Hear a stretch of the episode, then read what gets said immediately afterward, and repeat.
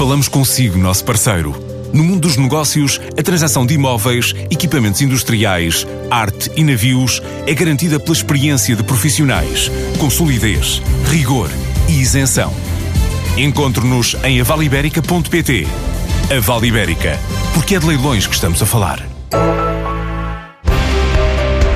O objetivo é premiar as empresas com melhores práticas no mercado de capitais.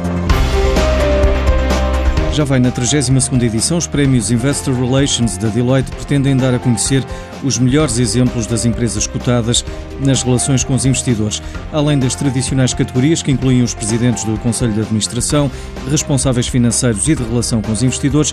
Este ano há novidades com novos prémios. É um que se destina a premiar uma iniciativa que se tenha distinguido na promoção do, do desenvolvimento do mercado de capitais, que tenha tido um impacto positivo significativo. Depois há um que é uma, destina a distinguir uma iniciativa também que se tenha diferenciado na, na governação das empresas e na governação, de, enfim, da sua relação com os vários eh, interessados na vida das empresas.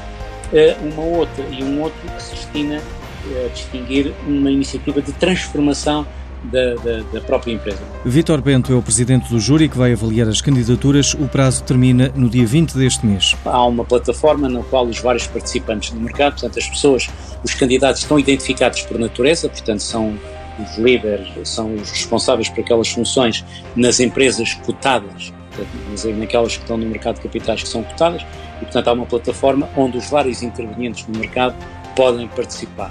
As outras, estas iniciativas particulares e mais específicas deste ano, portanto, as empresas podem apresentar as suas, as suas candidaturas. E os membros do júri também podem propor nomes para as categorias individuais.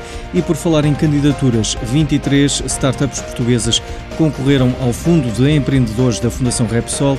É um aumento de quase 30% face ao ano passado. Mesmo assim, os projetos nacionais representam apenas 3,5% do universo de candidatos, num total de 649.